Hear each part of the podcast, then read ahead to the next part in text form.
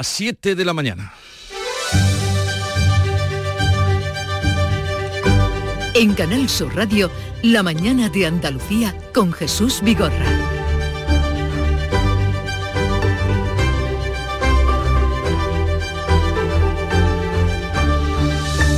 Buenos días queridos oyentes, es jueves 23 de noviembre y tenemos que lamentar esta mañana la muerte de un pequeño de 6 años ahogado al caer con su bicicleta en una piscina en la tarde de ayer en la localidad sevillana de Lora del Río. Más allá del dolor, la amnistía sigue marcando la política nacional que ahora se libra en Bruselas. El pulso por la ley de amnistía está ahora en las instituciones europeas, además de en las instancias judiciales. El comisario de Justicia europeo, Didier Reinders, ha advertido a España que vigila con atención si la amnistía es compatible con los tratados europeos. Le escuchamos. No podemos escucharlo en este momento, pero eh, esas eran sus palabras o iban por ahí. Reinders ha cerrado un debate en el Europarlamento con bronca entre socialistas y populares. Vamos a escuchar. De manera independiente y objetiva, la Comisión llevará a cabo este análisis. Concluiremos nuestro análisis una vez que haya un texto final aprobado el gobierno desmiente que la comisión tenga inquietud por la ley de amnistía. El ministro de Exteriores, José Manuel Álvarez, acusa al PP de difundir bulos en las instituciones comunitarias y dice que está incapacitado para gobernar. Eso lo que demuestra es realmente una falta de compromiso con los valores europeos y la construcción europea y que el Partido Popular está claramente incapacitado para gobernar España. El presidente de la Junta, Juanma Moreno, que estaba justamente en Bruselas, desde allí ha pedido amparo a las instituciones comunitarias ante una ley que, según él, rompe la separación de poderes que se adopte una resolución, se adopte una medida para instando al gobierno a que modifique de manera inmediata, rectifique de manera inmediata ese ataque a la separación de poderes y a la igualdad de los españoles que se está produciendo en nuestro país. La justicia sigue en su tarea contra los delitos cometidos por los independentistas. El juez García Castellón ha pedido a Suiza que localice a la número 2 de Esquerra Republicana de Cataluña, Marta Rovira, y facilite datos sobre la financiación del llamado Tsunami Democratic, mientras la Fiscalía de la Audiencia Nacional recurre la decisión del juez de enviar la investigación de este caso al Supremo por afectar a dos aforados. Aquí en Andalucía, el debate político lo marcan las listas de espera sanitarias que fueron publicadas ayer por la Consejería de Salud y que aumentan por encima de 200.000 los pacientes para operarse, o sea, 144 días de media para operarse, mientras que son más de 800.000 los andaluces que esperan cita con el especialista. La consejera de Salud, Catalina García, ha dicho en Canal Sur Televisión que están trabajando para resolver este problema. Hemos aumentado el número de intervenciones quirúrgicas con medios propios en un 15% en lo que llevamos del año 23, porque nuestros quirófanos y nuestros médicos y nuestros especialistas están trabajando por las tardes y los fines de semana. PSOE y Adelante Andalucía a tenor de estos datos publicados piden su cese. Las listas de espera serán seguro un asunto principal en el debate del estado de la comunidad que se va a celebrar la próxima semana en el Parlamento. Y este jueves seguimos pendientes de dos investigaciones policiales de Granada. De un lado se busca al autor material del atentado al político Vidal Cuadras. Los tres detenidos relacionados con el régimen iraní pasarán hoy a disposición del juez. De otro lado, la Guardia Civil está tratando de identificar al autor de los disparos que ha costado la vida a un hombre de 42 años en una finca cerca de la capital granadina. En Oriente Próximo se retrasa mañana el alto el fuego pactado entre Israel y Hamas para el intercambio de rehenes que estaba previsto para esta misma mañana. Coincide este alto el fuego con la visita de Pedro Sánchez, que hoy se va a reunir con el primer ministro israelí, Benjamín Netanyahu, y con el presidente de la autoridad palestina, Mahmoud Abbas. Mañana viernes tiene una cita con el presidente egipcio Al-Sisi en el Cairo y acabará el viaje Pedro Sánchez en el paso fronterizo de Rafat. Vamos ahora al tiempo que se presenta soleado en general con intervalos nubosos matinales en el litoral mediterráneo occidental. Las mínimas algo más bajas, lo habrán notado ya a estas horas, y las máximas sin grandes cambios que van a oscilar entre los 15 de Jaén y los 20 de Cádiz, Huelva y Sevilla. Pero vamos a conocer ahora con detalle cómo viene el día en cada una de las provincias andaluzas. Cádiz, Salud, Botaro. 12 grados tenemos a esta hora de la mañana, llegaremos a los 19 y el cielo despejado. Campo de Gibraltar, Ana Torregrosa.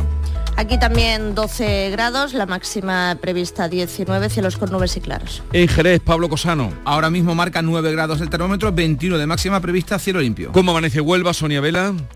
Con los cielos prácticamente despejados, llegaremos hoy hasta los 20 grados, ahora mismo 12 en la capital. En Córdoba, Miguel Vallecillo. De momento 8 y sin nubes, hoy habrá sol y 19 de máxima. Por Sevilla, ¿cómo viene el día, Antonio Catoni? Pues en Sevilla vamos a alcanzar los 20 grados, en Sevilla capital, 9 grados tenemos ahora en la isla de la Cartuja. Málaga, Eduardo Ramos. Intervalo nuboso este jueves en Málaga, hay 11 grados, espera una máxima de 17. En Jaén, César Domínguez. 5 grados, cielos despejados, ya están bajo cero en Santiago Pontones bajo cero en Santiago Pontones y en Granada, Jesús Reina. Tan solo 5 grados de temperatura en Granada, yo creo que es la temperatura más baja a esta hora desde el Corpus. Además, la Agencia Estatal de Meteorología nos dice que hoy es el primer día con heladas débiles en la zona de la mitad norte de la provincia de Granada. Llegaremos solo a 17. Y por Almería, María Jesús Recio. Sin nubes apenas, 12 grados de temperatura, llegaremos hasta los 19 de máxima.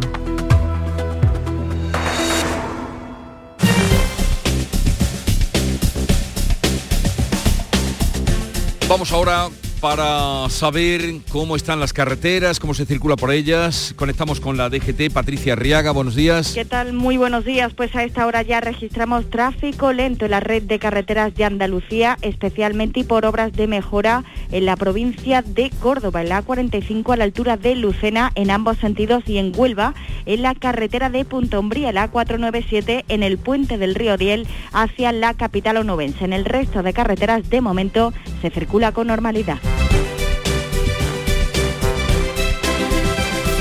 Son las 7, 7 minutos de la mañana. Comemos el viernes, salimos el viernes, quedamos el viernes, vine el viernes, cumple el viernes.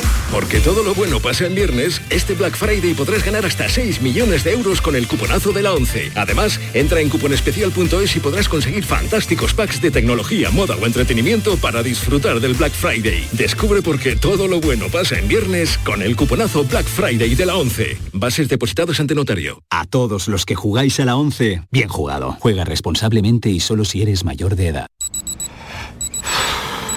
No te voy a decir la cantidad de enfermedades, ni la de millones de muertes que provoca la inactividad física, pero sí que solo hay un obstáculo para evitarlo. Tú. Si estabas esperando una señal para empezar a cuidarte, es esta. Vamos, actívate. La salud se entrena. Ministerio de Cultura y Deporte. Campaña financiada por la Unión Europea Next Generation. Plan de recuperación. Gobierno de España. Disfruta el Black Friday con Social Energy. Llévate 200 euros en tu batería virtual con Luz, con seguro todo riesgo incluido los dos primeros años y grandes descuentos con hasta 25 años de garantía en todas nuestras instalaciones de primeras marcas. Esta semana 20 meses al 3,55% TAE. Pide tu cita al 955 44 11 o socialenergy.es. La revolución solar es Social Energy. En Canal Sur Radio, la mañana de Andalucía con Jesús Bigorra. Noticias. Vamos a contarles la actualidad de este día que pasa por Bruselas porque allí se está estudiando con atención si la ley de amnistía es compatible con los tratados europeos. El comisario de Justicia ha cerrado el debate en el Europarlamento, debate que tuvo lugar ayer y que ha derivado en bronca entre socialistas y populares. Manuel Pérez Alcázar. Didit Renders advierte que el escrutinio europeo no va a terminar hasta que la norma se apruebe por el Parlamento español.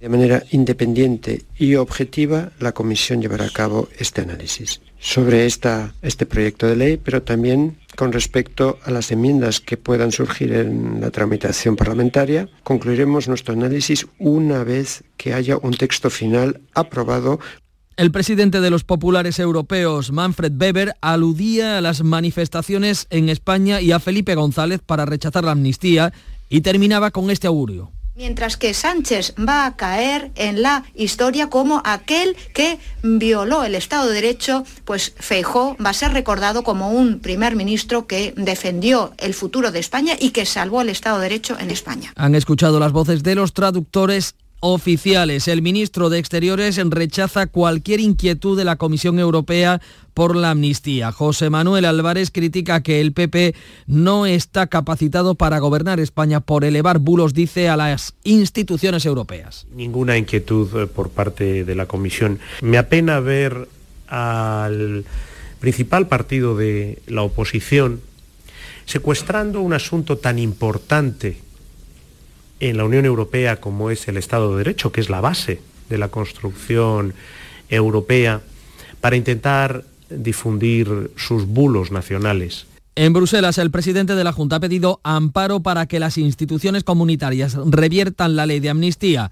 Juanma Moreno asegura que rompe la separación de poderes y el espíritu de igualdad y solidaridad europeo acuerdo con, con, el señor Puigdemont, fugado de la justicia, y que supone amnistiar a 1.500 personas que están claramente condenados y vinculados a un proceso secesionista que vulneró el Estatuto de Autonomía, la Constitución Española, que hubo malversación de fondos públicos, en definitiva un disparate que ha llevado a una reacción inédita de, de todo el Estado de Derecho. Al debate promovido por el PP ha asistido el líder de Vox, Santiago Abascal. Puigdemont, que no ha intervenido en el plenario, ha dicho que el debate le favorece porque internacionaliza este asunto. Un gran circo y hoy, aunque seguramente no era su intención, todo el mundo se enterará de que existe un conflicto y verán que hay un interés por politizar la justicia, que es lo que venimos denunciando desde hace muchos años, que España tiene un problema.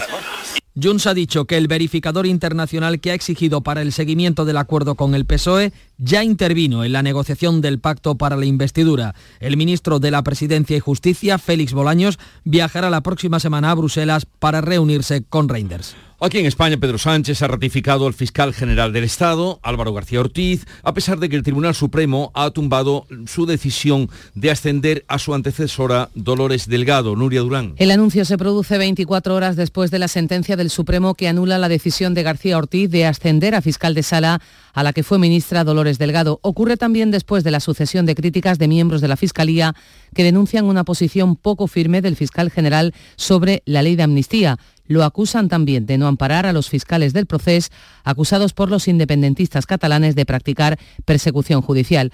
La ratificación de García se producirá en el segundo Consejo de Ministros la próxima semana. El juez García Castellón, que se caracterizó por la persecución de los protagonistas del proceso, pide ahora a Suiza que localice a la número 2 de Esquerra Republicana, Marta Rovira, y que facilite los datos sobre la financiación del llamado Tsunami Democratic.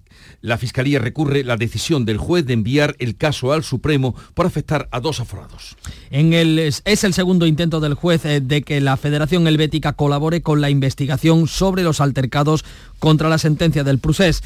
El magistrado ha destacado una cuenta bancaria, ha detectado una cuenta bancaria en Suiza utilizada por Tsunami y advierte de que esta nueva petición es por terrorismo, lo que obliga a las autoridades suizas a colaborar. Por su parte, la Fiscalía de la Audiencia Nacional trata de frenar que el caso llegue al Supremo.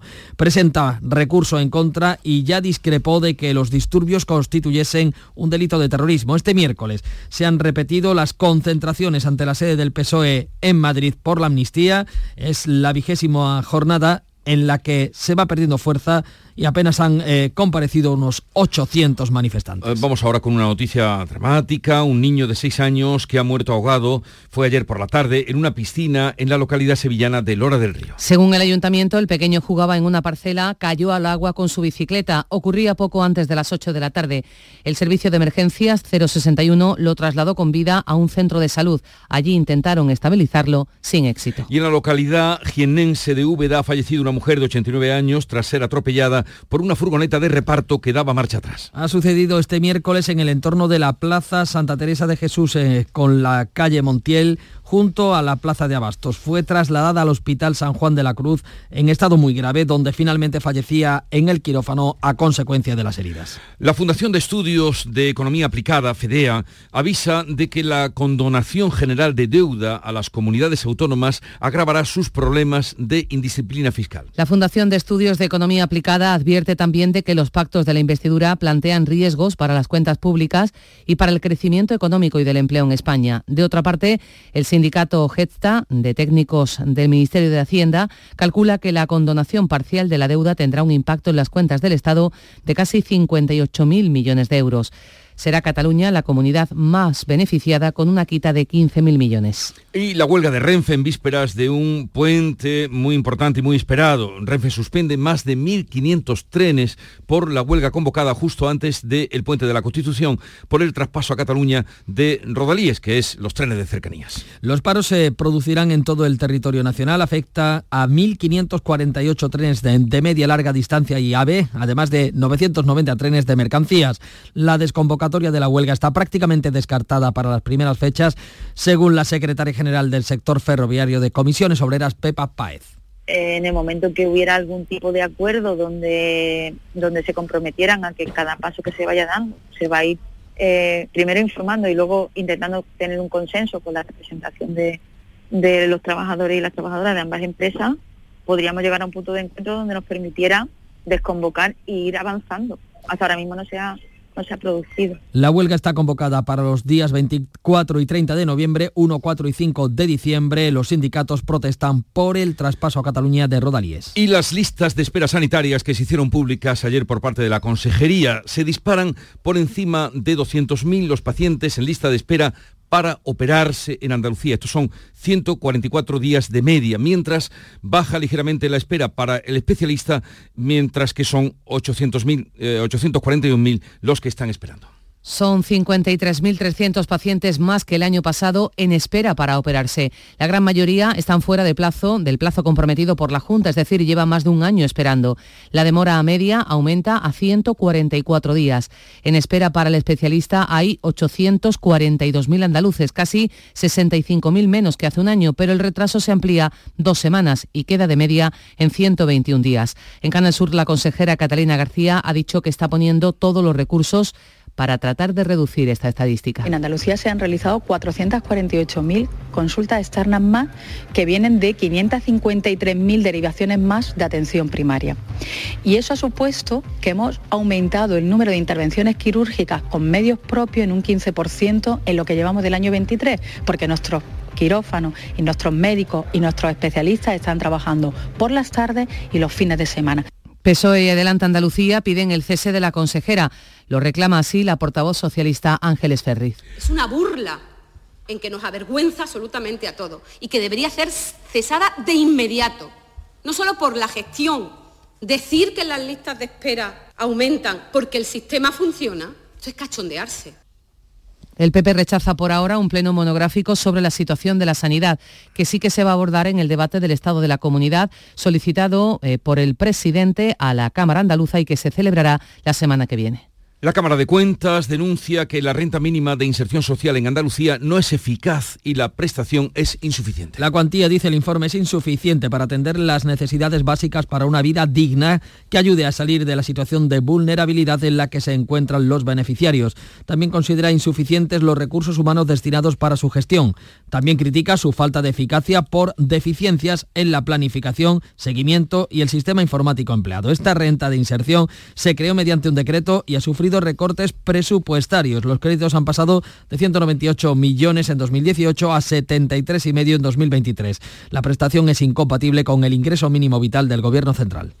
El Gobierno da el primer paso para la elaboración de los presupuestos del Estado de 2024 que recogen algunos de los acuerdos con los independentistas. Tras la primera reunión del Consejo de Ministros, la ministra portavoz ha evitado fijar una fecha pero asegura que la intención es tener las cuentas aprobadas lo antes posible. Pilar Alegría tampoco ha dado detalles sobre si habrá variación en el techo de gasto, aunque ha explicado que el presupuesto recogerá parte de los acuerdos de investidura sellados con los socios independentistas. Seguir avanzando en la reindustrialización de nuestro país, plantear también esas medidas, esas posibilidades de mejorar la calidad también de nuestros empleos y, como no, consolidar los derechos que hemos ido alcanzando también durante esta legislatura. El Consejo de Ministros también ha aprobado una declaración institucional con motivo este sábado 25 de noviembre del Día Internacional de la Erradicación de la Violencia hacia la Mujer. Se retrasa mañana el alto el fuego pactado entre Israel y Hamas para la liberación de rehenes.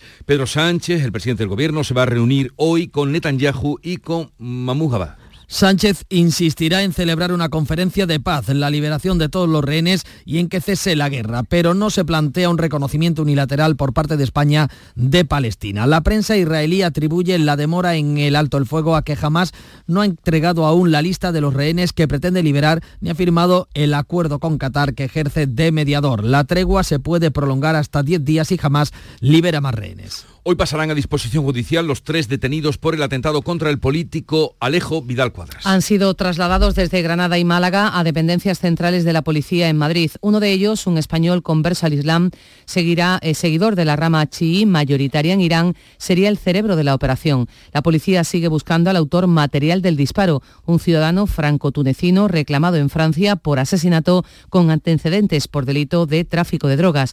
Desde el hospital Vidal Cuadras ha pedido a la oposición al régimen iraní que no ceda al chantaje tras su atentado terrorista. La Guardia Civil está buscando al autor del crimen de un hombre de 42 años en una finca de Alendín, cerca de Granada. La víctima fue tiroteada cuando se disponía a entrar con su coche en la finca en la que residía junto a su pareja y a su bebé. El cuerpo ha aparecido fuera del coche con al menos dos disparos y varios cartuchos alrededor. Los agentes relacionan lo ocurrido con el tráfico de drogas. Detenidos cinco menores acusados de una violación grupal a un adolescente de 15 años en la localidad alicantina de Almoradí. La agresión sexual múltiple se produjo en un descampado. La víctima denuncia que se encontraba bajo los efectos del alcohol. Algunos de los acusados han alegado que las relaciones fueron consentidas, aunque a la edad de 15 años este está tipificado como delito en el Código Penal. Los reporteros, programa de los más veteranos de Canal Sur Televisión, recibe el Premio Nacional de Periodismo contra la Violencia de Género. El jurado ha reconocido eh, por un reportaje de título Prohibido olvidar sobre la historia de Ana Orantes, la granadina asesinada por su exmarido hace más de 25 años por denunciar en Canal Sur el maltrato que sufría durante años. Y también Canal Sur está celebrando en Almería un foro para fomentar el deporte como tratamiento para la salud mental, del que luego les hablaremos. La mañana de Andalucía. Si la familia entera comparte tarea, el trabajo de casa repartido no cansa. Campaña de sensibilización sobre corresponsabilidad. Plan Corresponsables. Ministerio de Igualdad. Gobierno de España. Junta de Andalucía. Hola, amigo Nicolás. Hola, Baltasar, Gaspar, Melchor. He estado ayudando en las tiendas MGI y ahora necesito vuestra ayuda para repartir todos los juguetes. En MGI, los juguetes de primeras marcas están a 10, 15 y 20 euros. Cuenta con nosotros, amigo Nicolás. Nosotros también te necesitaremos. En tiendas MGI nos dan mucho trabajo.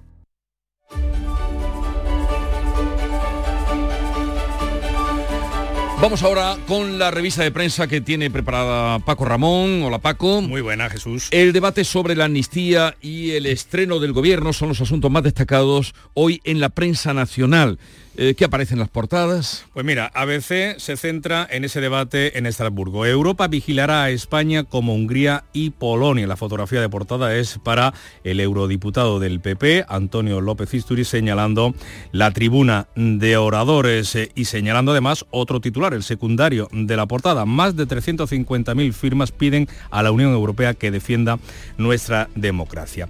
El país se decanta por la situación en Oriente Próximo, Israel y Gaza en vilo ante el inicio de la tregua acordada, una tregua que como saben se ha retrasado a mañana viernes, ese alto el fuego. La fotografía de portada es para el presidente del gobierno, acompañado de las cuatro vicepresidentas, eh, miradas entre Sánchez y Calviño. El nuevo equipo de Sánchez echa a andar. Similar fotografía, pero ya fuera en la escalinata de Moncloa, antes de hacerse la foto de familia, es la que lleva el diario El Mundo. Sánchez niega nuestra legitimidad de origen, niegan, perdón, nuestra legitimidad de origen. El titular de apertura es para el gobierno responde al Supremo y, al, y, premia al fiscal general con otro mandato. Esa noticia que se conocía ayer a última hora, la renovación hasta 2027 del fiscal general del Estado en su puesto. La vanguardia, la lectura que hace mm, del debate en el Europarlamento, Bruselas elude la presión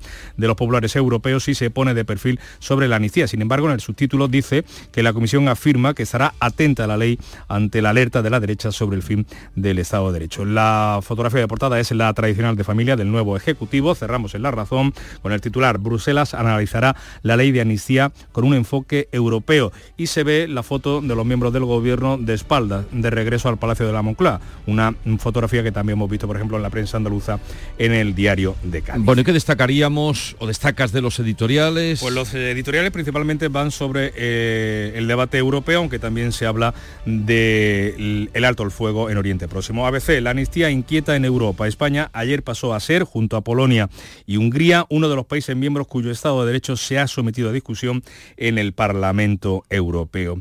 El mundo, sobre este mismo asunto, Europa vigila a España mientras el gobierno desautoriza al Supremo en sede parlamentaria y con la llamativa ausencia del propio Sánchez, presidente del Consejo Europeo, que está hoy en Israel, Didier Reinders solemnizó su compromiso de vigilar tanto el desarrollo parlamentario de la amnistía como los pactos de investidura. En la razón leemos que la Europa de los valores mira a España. La Comisión, pues, conoce de sobra que el problema real en España no es la supuesta adscripción fascista, entre comillas, de la oposición conservadora, sino el intento nada discreto de los partidos gubernamentales de influir en las decisiones judiciales. El país dedica su editorial a Oriente Próximo, un mínimo respiro, es un deber de la comunidad internacional, dice, impedir que estos cuatro días de tregua en Gaza sean solo un paréntesis y añade que es preciso lograr que este alto el fuego sea permanente. Y los periódicos andaluces que además eh, provincialmente dan cuenta de las listas de espera sanitarias que ayer se hicieron públicas. El resumen de esas listas de espera, tanto de consultas eh, como de quirúrgicas, lo hace la voz de Almería. Las listas de espera crecen en cirugía, bajan en consultas. Ya luego provincialmente eh, el sur, por ejemplo, mm, destaca que los pacientes del regional esperan para operarse más del doble de los del clínico o el dial de Granada cerca de 24.000 granadinos están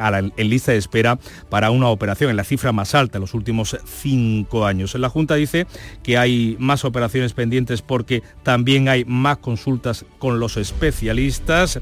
En cuanto al ranking de hospitales, porque se puede ver en la página web del Servicio Andaluz de Salud, se puede ver la lista de espera por cada hospital, por provincia. Mm, son distintas variables las que se pueden leer en la página web de la Junta. Por hospitales, el Virgen del Rocío de Sevilla es el que acumula un mayor número de pacientes, más de 16.500 seguido del Reina Sofía de Córdoba que roza los 14.000. ¿Alguna viñeta en la que fijarnos? Pues una que te va a hacer pensar, nos va a hacer pensar a todos, del roto en el país con el título Infancia, dos jóvenes con la mochila, uno con patinete, se dicen, el porno ya no me pone, y el otro le responde, díselo al psicólogo. 7, 27 minutos de la mañana, enseguida vamos con la información deportiva. Esta es Raquel, entrenando duro, como siempre. Y estos son sus datos. 15 victorias, 5 por KO y ninguna derrota. ¿Me dejo algo? Ah, sí. Le gustan las chicas. Pero eso, ¿a quién le importa? En el deporte, que lo que importa Importe. Consejo Superior de Deportes, campaña financiada por la Unión Europea Next Generation, Plan de Recuperación, Gobierno de España.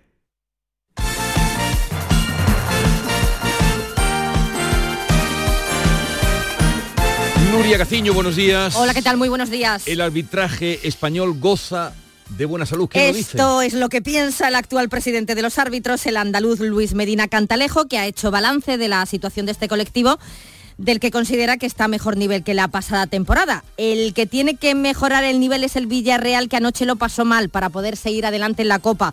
Con el estreno de Marcelino en el banquillo, ha disputado ya la segunda eliminatoria Copera, un partido adelantado, debido a que en la semana de Copa tiene que jugar su encuentro europeo ante el Maccabi Haifa, que en su día fue aplazado.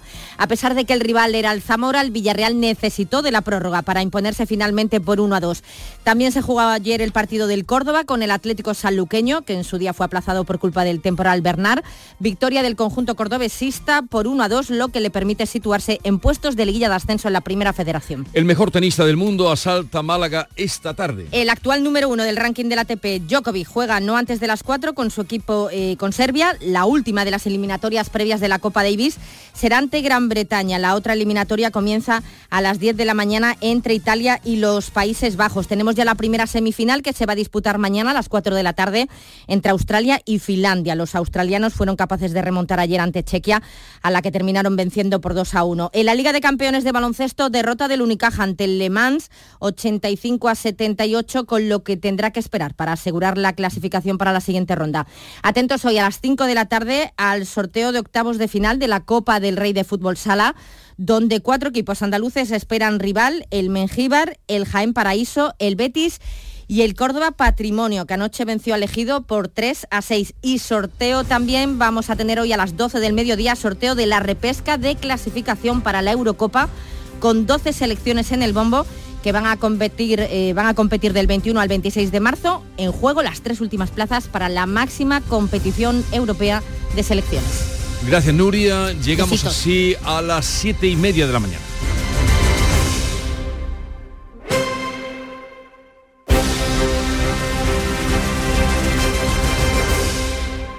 Canal Sur Radio.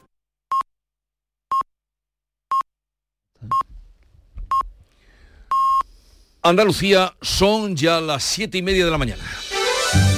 En Canal Sur Radio, la mañana de Andalucía con Jesús Vigorra. Y a esta hora de la mañana vamos a contarles en titulares las noticias más destacadas que venimos contándoles hoy. Lo hacemos con Nuria Durán. Bruselas estudia con atención si la ley de amnistía es compatible con el derecho comunitario. El comisario europeo de Justicia cierra el debate en el Parlamento Comunitario con una advertencia. Analizará muy de cerca la ley y también otros aspectos del debate político español, como la supuesta guerra judicial contra los independentistas. Pedro Sánchez ratifica al fiscal general del Estado. Álvaro García Ortiz va a seguir en su puesto después de que el Supremo haya tumbado el ascenso de su antecesora, Dolores Delgado. En el caso Tsunami Democratic, el Ministerio Público ha recurrido a la decisión del juez García Castellón de trasladar al Supremo la investigación a Puigdemont por terrorismo. Más de 200.000 andaluces están en lista de espera para operarse. 841.000 esperan cita con el especialista. Los datos de la Junta recogen un crecimiento de la estadística del 35% en el último año. Por el contrario, baja ligeramente el número de enfermos pendiente de ir al especialista. El gobierno andaluz responde que está poniendo todos los recursos. PSOE y Adelante piden el cese de la consejera. Se retrasa mañana viernes el comienzo del alto el fuego en Oriente Próximo. Pedro Sánchez ha viajado a Tel Aviv, inicia hoy una gira por Israel, Palestina y Egipto. Esta mañana se va a reunir con el primer ministro israelí. Por la tarde se verá con el presidente de la autoridad palestina. Los reporteros de Canal Sur Televisión recibe el Premio Nacional de Periodismo contra la Violencia de Género. Reconoce el jurado el reportaje Prohibido Olvidar sobre la historia de Ana Orantes, la granadina asesinada por su exmarido hace más de 25 años tras denunciar en Canal Sur el maltrato que sufrió durante su matrimonio. Hoy, por cierto, a partir de las 9 de la mañana vamos a recibir la visita de Loles López, es consejera de Inclusión Social, Juventud, Familias e Igualdad y hablaremos de las actividades que desde esta consejería se han programado para el día de la lucha contra o la, por la eliminación de la violencia contra las mujeres. Será a partir de las 9. ¿Y el tiempo para hoy, Nuria? Se presenta el día hoy soleado en general con intervalos nubosos matinales en el litoral mediterráneo occidental. Las mínimas algo más bajas a esta hora, las máximas sin grandes cambios. Este jueves van a oscilar entre los 15 de Jaén y los 20 de Cádiz, Huelva y Sevilla. Levanten el estrecho y vientos flojos del noroeste en la vertiente atlántica, variables en el resto. Son las 7.32 minutos de la mañana y en un momento vamos a las claves económicas del día. Concede controlar tus gastos. Con la financiación Agrupa de Cajamar ha llegado el momento de agrupar todos tus préstamos y créditos en un solo pago mensual. Utiliza nuestro simulador y descubre cómo quedaría tu agrupación. Consulta nuestra web, apartado financiación o en nuestras oficinas. Financiación otorgada por GSC Consumo. Cajamar Consumo. Cajamar. Distintos desde siempre. A ver esa foto, decid patata. ¡Hijolusa! En el supermercado, dale la vuelta al envase y encuentra nuestra marca para garantizarte una gran calidad en tu mesa. Patatas Hijolusa. Amamos las patatas. Empresa colaboradora del Plan 2030 de apoyo al deporte de base.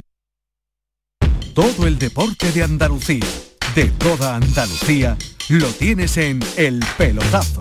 10 y 5 de la noche, esta es la sintonía del pelotazo, esta es la sintonía de Canal Sur Radio. Programón. Esto solo pasa aquí. Usted ha dicho el pelotazo, ¿no? Ha empezado con el programa, se llama el pelotazo. Claro. Pues eso es lo que queremos nosotros dar, el pelotazo. El Pelotazo de Canal Sur Radio con Antonio Caamaño. De lunes a jueves desde las 10 de la noche. Contigo somos más Canal Sur Radio. Contigo somos más Andalucía. Las claves económicas con Paco Bocero. Paco, buenos días. Buenos días, Jesús, ¿qué tal? Eh, esperando que nos cuentes y nos des las claves que tenemos para hoy. Lo primero, revisa ah, o revista a, las, a los titulares de actualidad. Pues mira, vamos con expansión que abre con los pactos de Sánchez disparan el gasto y la incertidumbre y comenta que los expertos alertan de que los pactos del Partido Socialista con sus socios suponen un elevado coste para las empresas y las familias, lastran el crecimiento y la creación de empleo y laminan la responsabilidad fiscal de las comunidades autónomas. Una responsabilidad fiscal a la que se refiere cinco días en su también salida de portada con este titular, la condonación de la deuda a la autonomía beneficiará más a Andalucía que a Cataluña según FEDEA. Claro, beneficiaría más a Andalucía siempre que el criterio fuera por población, evidentemente, que es una de las hipótesis que plantea Ángel de la Fuente el director de FEDEA en su artículo de reflexión sobre el asunto. En el economista Portugal roba grandes fortunas a España al ampliar la ley Beckham y comenta que el aval del Constitucional en impuesto a grandes fortunas en la prórroga por un año más de su régimen fiscal para extranjeros provocan un efecto llamada entre grandes patrimonios. Y finalmente Invertia abre con el presupuesto de Moncloa del que comenta que contempla más gasto social y 13.000 millones de déficit menos. Y nos vamos ahora con las claves. Venga. Adelante, cuéntanos. Pues mira, en materia mm, vamos a empezar por turismo, ya que el INE va a publicar hoy los datos de actividad hotelera en octubre. Recordemos que en septiembre se marcó un récord en pernoctaciones claramente por encima ya del nivel prepandemia. Después tendremos más previsiones sobre el sector inmobiliario, que en esta ocasión llegarán por parte de PVC y el Urban Land Institute Spain, que van a presentar el informe Tendencia en el mercado inmobiliario en Europa para 2024. Ayer sí recuerda, avanzamos que el portal pisos.com publicaba la suya respecto del mercado residencial en nuestro país y sus previsiones dijeron que el alza del precio de la vivienda en venta se moderará el año próximo con una subida del 2% como mucho y un 1% en el alquiler. Oye, y como cita curiosa y un poco nostálgica, ¿eh? la Asociación Española de Fabricantes de Juguetes presenta hoy las previsiones y tendencias de la industria juguetera para la campaña navideña de este año. Estaremos también atentos a ver qué, a ver qué nos da y qué nos dice. Oye, y en el ámbito europeo tenemos también algunas claves importantes a las que atender, ¿no, Paco? Sí, pues mira, desde el punto de vista monetario y del macroeconómico. Desde el primero, el monetario, el BCE va a publicar las actas de su última reunión de finales de octubre, en la que reafirmó la pausa en la subida de tipo de interés y tendremos información precisa sobre las discusiones y sobre sobre todo sobre las posiciones de los consejeros al respecto. Y luego desde el macroeconómico vamos a tener una riada de indicadores adelantados de industria y servicios de la eurozona ya de noviembre de los PMI, comenzando por los propios generales.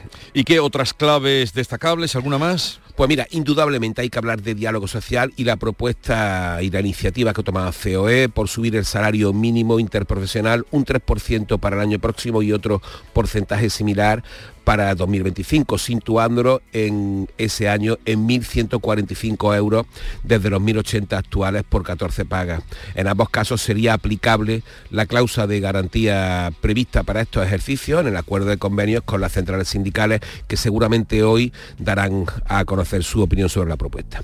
Y un detalle sobre las comunidades autónomas. Mira, y ya que estamos hablando de ellas, hemos empezado hablando de ellas. Eh, el periodo de pago medio a proveedores se ha reducido a una media de 31,5 días en el último trimestre y estamos los quintos entre los que mejor pagamos de los 17, los que más, pronto pagamos, con una media de 27 días frente a esos 31 y medio. Bueno, eso está bien y que vaya bajando, ¿no? Que vaya bajando, por supuesto. Paco, que tengas un bonito día. Igualmente, hasta mañana. Adiós. Montepío, ¿en qué podemos ayudarle? Inicio en breve mis vacaciones y antes me gustaría hacerme una revisión médica. No se preocupe, lo tiene cubierto. Puede concertar la cita con su médico por teléfono a través de nuestra web, con la garantía de Adeslas, entidad reaseguradora de los productos de salud de Montepío. Visite montepíoconductores.com. Montepío, lo tiene cubierto. Frutos secos Reyes, mucho más que pipas. Disfruta con nuestra deliciosa variedad de frutos secos, snacks y golosinas en los más de 35.000 puntos de venta que tenemos en Andalucía o en frutosecorreyes.es. Ah, y ahora con tu pedido a partir de 20 euros, te los llevamos a casa gratis. Frutos secos Reyes, tus frutos secos de siempre. Estos son Nacho y Carla entrenando duro como siempre. Uno de ellos ha salido este año con 35 goles, 16 asistencias y 3 títulos. Aunque Nacho es un crack, no importa el esfuerzo que ha hecho Carla en conseguir esos datos. Los focos siempre van al mismo sitio. En el deporte, que lo que importa, importe. Ministerio de Cultura y Deporte.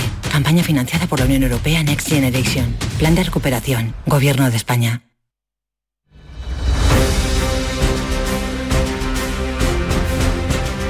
Vamos ahora con otras noticias de Andalucía.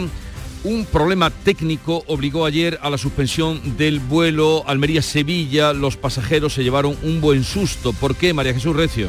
Porque el avión tuvo que aterrizar al poco de despegar. Se encendieron todas las luces, lo que provocó el agobio de esos pasajeros. Fueron trasladados a Sevilla en autobús. El vuelo de vuelta no pudo salir tampoco debido a lo que Ernostrum, la compañía que presta este servicio declarado de servicio público, ha calificado como un problema técnico. Desde AENA han indicado que el incidente no ha tenido nada que ver ni con el aeropuerto ni con la meteorología. Ya por la tarde se recuperó la normalidad. Siguen las consecuencias de la sequía. En Málaga, los habitantes del Rincón de la Victoria van a sufrir restricciones de seis horas al día desde la medianoche del viernes al sábado. El ayuntamiento anuncia restricciones para los casi 50.000 habitantes de esta localidad. Eduardo Ramos. El ayuntamiento afirma que la situación hídrica es alarmante y que se está consumiendo más agua de la que llega al municipio. Como has dicho, los cortes se llevarán a cabo desde la medianoche del viernes al sábado. A las 6 de la mañana del sábado habrá otra vez agua. Se asegura así, dicen, el suministro de agua durante el resto del día. El alcalde de la localidad es Francisco Salado. Y es mejor perder los jardines que no tener eh, recortes más drásticos más horas durante el día que va a perjudicar la vida normal de, los ciudadanos para, bueno, para ducharse, para cocinar, para limpiar tu casa, incluso los comercios, evidentemente también para su vida cotidiana. Así que hay que preferir y ser solidario. El Rincón de la Victoria se une así a otros muchos municipios malagueños que llevan sufriendo cortes de agua desde hace meses. En Jaén, el jurado ya ha emitido un veredicto sobre la muerte del capataz de una finca a manos de un jornalero, informa César Domínguez. Sí, ha sido una deliberación rápida, apenas dos horas después de comer. Eh, han decidido señalar que el trabajador se defendió de las posibles agresiones de tres personas que se abalanzaron armadas sobre él y le asuelve, por tanto, o le exime de responsabilidad penal del delito de homicidio. Un delito de homicidio por el que la acusación particular pedía 12 años, pero que tanto la defensa como la fiscalía habían argumentado en sus escritos como defensa propia, por lo que pidieron su libre absolución. En Córdoba, dos cirujanos cardiovasculares del Hospital Reina Sofía han desarrollado un nuevo sistema de desfibrilación poco invasiva y que evita las infecciones que suelen acarrear los actuales dispositivos. Miguel Vallecillo. Diez años han estado trabajando estos dos cirujanos cordobeses del Hospital Reina Sofía, se llaman por cierto Javier Moya y Jaime Casares, en el llamado sistema Aurora, que ya ha sido además implantado en dos enfermos de forma totalmente exitosa. A diferencia de los actuales, este desfibrilador no invade el torrente sanguíneo y evita así las temidas infecciones. Los principales hospitales del país han anunciado que quieren tenerlo en sus quirófanos y de hecho un grupo de cardiólogos ya están siendo formados por los doctores Moya y Casares. La compañía CEPSA ha logrado producir fenol a partir de plásticos de un solo uso vertidos al contenedor gris. Un proceso efectuado por primera vez en España gracias al desarrollo de un proyecto llevado a cabo en el Parque Energético de la Rábida en Huelva. Cuéntanos, Sonia Vela. Para realizar esta primera prueba se han reciclado 300 toneladas de bolsas, de pues, cubiertos de plástico, por ejemplo, que en principio son de un solo uso, pero que se ha logrado así darles una segunda vida. Roberto Martínez es ingeniero de CEPSA La Rábida. Cada vez va a ser más rentable buscar procesos donde se recupere la mayor parte de los materiales que hemos usado, porque eso va a permitir generar una economía, una economía realmente circular, que no se basa en la extracción de materias primas eh, de la naturaleza, sino que se basa en coger materias primas que ya hemos usado y volverles a dar un segundo uso. Estos plásticos se van a convertir en una materia prima, que es el fenol, es un compuesto químico que sirve para producir aerogeneradores, placas solares y otros muchos dispositivos tecnológicos. En Jerez se va a inaugurar esta tarde el alumbrado navideño y comienzan las zambombas y debe ser una de las primeras capitales eh, andaluzas que prenden la luz. Pablo Cosano. Sí, va a ser a las 7 de la tarde en el edificio del Gallo Azul de Aníbal González y comienza también la programación de esta fiesta declarada bien de interés turístico de Andalucía. Se van a encender un millón de puntos de LED eh, por toda la ciudad, los encargados de iluminar a la Navidad jerezana con novedades en distintas plazas y la presencia de fotocall en distintos puntos estratégicos. En la Plaza del Arroyo, por ejemplo, iluminando la catedral, también va a haber dos ángeles gigantes de luces que van a bailar al son de los villancicos de 7 a 8 de la tarde y de 9 a 10 de la noche. También hay elementos iluminados en el suelo, en árboles decorados, en fin, un auténtico dispendio para que la gente viva la Navidad jerezana como se merece. Empieza las bombas. Eh, pues ya lo saben, quienes acudan o vayan por allí. Tal día como hoy, hace 775 años, los castellanos tomaban la ciudad de Sevilla. Se conmemora en la catedral con la llamada Procesión de la Espada. Antonio Catoni. Pues sí, Jesús, llegaba, llegaba a Sevilla un señor de Zamora, de peleas de arriba, Fernando III, el rey más inteligente que ha tenido España, según tu amigo Juan Eslava Galán, y comenzaba un nuevo periodo histórico. También esto supone la restitución del culto cristiano. Se celebra en Sevilla este 775 aniversario con una procesión de, de la Espada del Santo Rey, una procesión extraordinaria por los alrededores de la catedral de Sevilla. Llegamos así a las 7.45 minutos de la mañana, son las 8 menos cuarto, es el tiempo ahora para la información local. Atentos.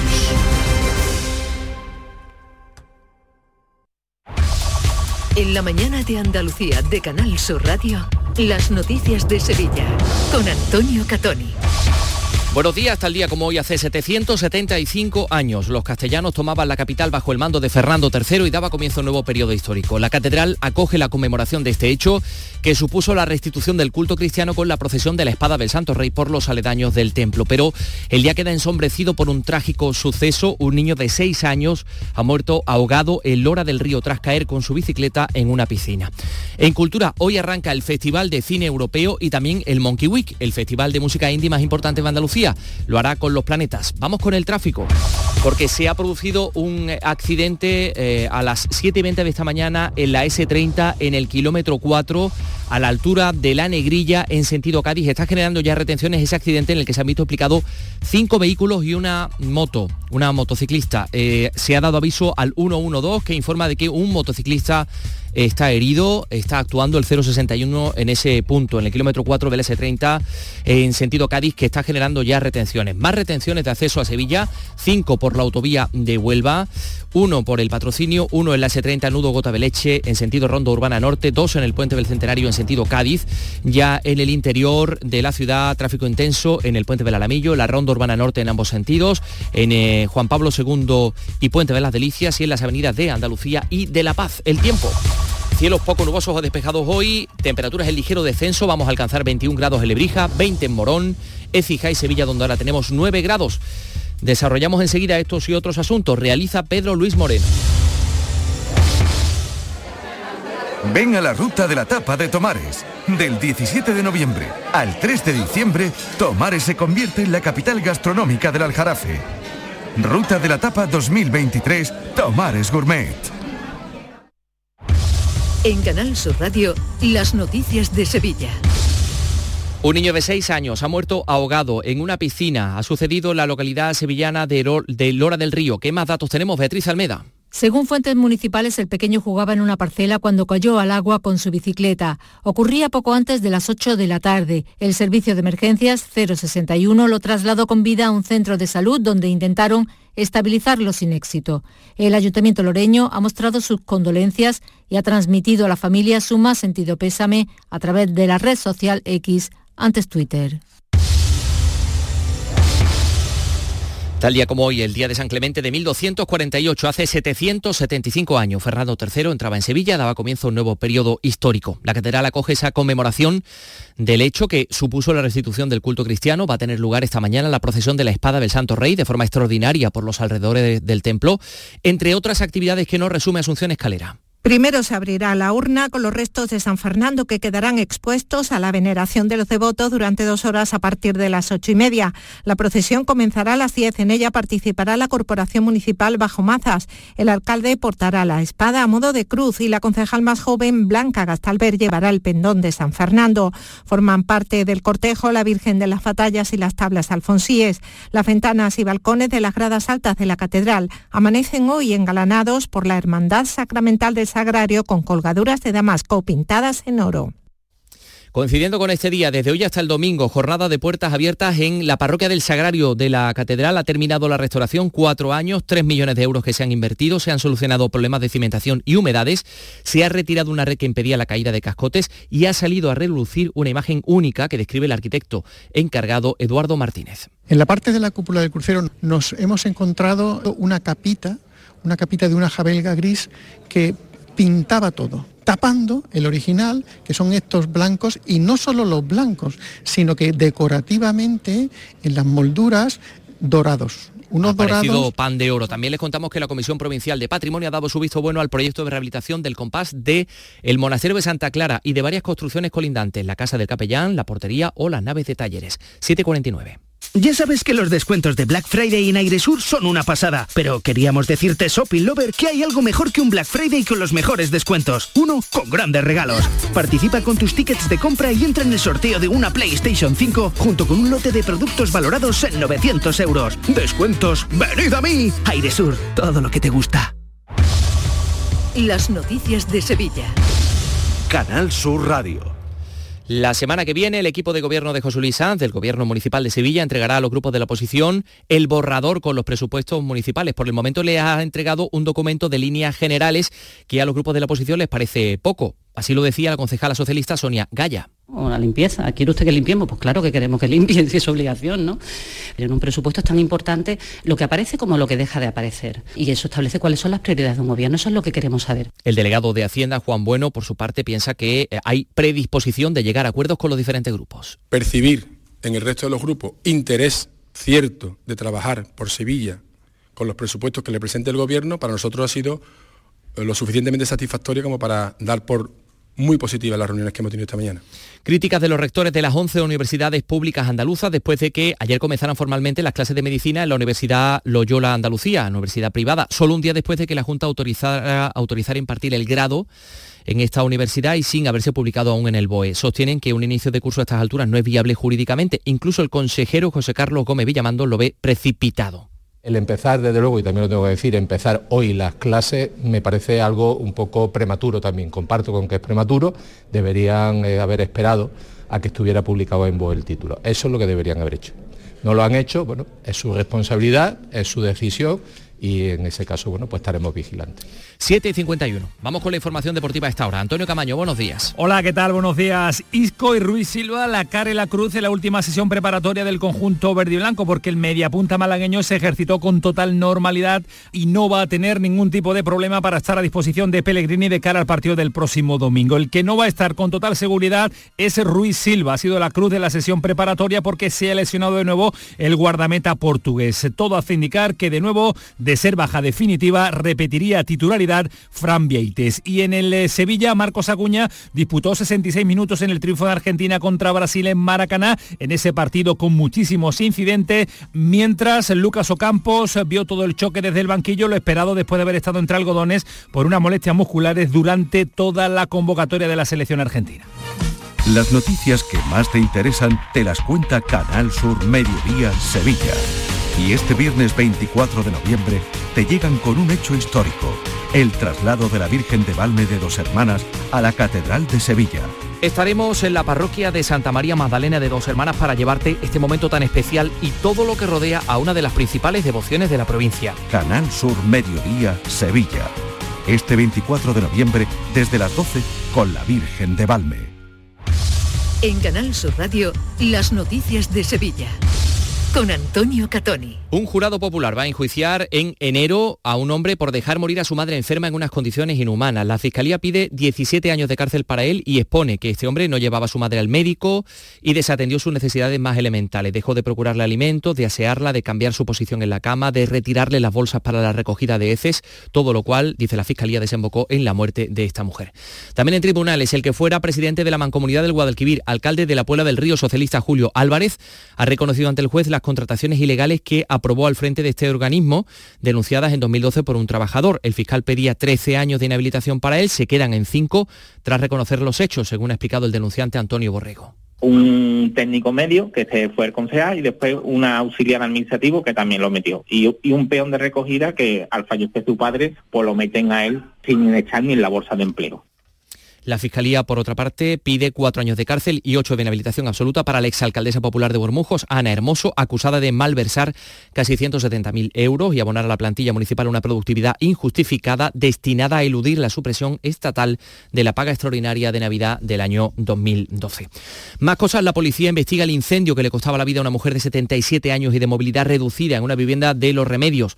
Los primeros indicios apuntan a un cigarrillo mal apagado como la causa. Las llamas se iniciaban en el dormitorio donde estaba la víctima. Los eh, vecinos intentaron auxiliarla, pero no fue posible. Mi mujer se despertó diciendo, ¿estás tirando algo? Digo, no, no, es que eso viene de arriba. Y al cabo de 5 o 10 minutos, pues los vecinos diciendo, hay fuego.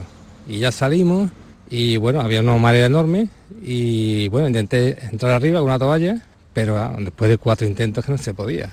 Y recuerden este próximo fin de semana la gran recogida del Banco de Alimentos. Jesús Maza, Fundación Banco de Alimentos. Verán esos petos azules llenos de voluntarios, llenos de corazón y llenos de vida, que son los que le van a recordar a los sevillanos y a las personas que acuden a los establecimientos que el problema existe y que hay que eh, atenderlo y hay que procurar eh, apoyarlo no solamente el fin de semana, sino durante todo el año. Y hoy se ponen a la venta las entradas para icónica FES entre los eh, artistas Carl Cox. 9 grados de temperatura en Sevilla capital.